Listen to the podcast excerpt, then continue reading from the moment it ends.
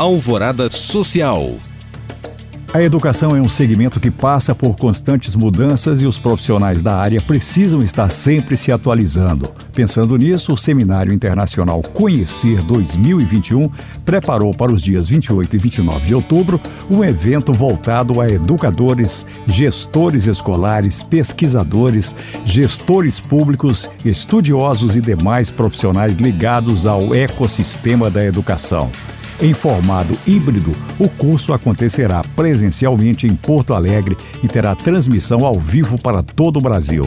As inscrições são gratuitas e podem ser realizadas pelo site do evento. A Dotarte Galeria, que estava com atividades presenciais paralisadas, realiza sua primeira exposição desde o início da pandemia com obras da artista Carolina Ponte.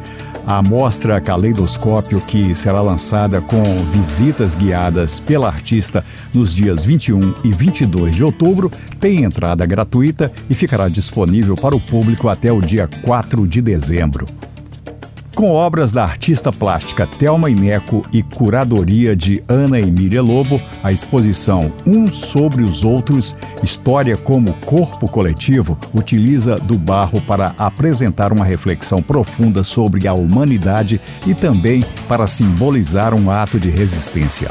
A mostra fica em cartaz na Funarte MG até 23 de outubro e conta com entrada gratuita. Para saber mais e participar destes cursos e eventos, acesse os links disponíveis na descrição deste podcast. Obrigado por acompanhar e até o próximo Alvorada Social.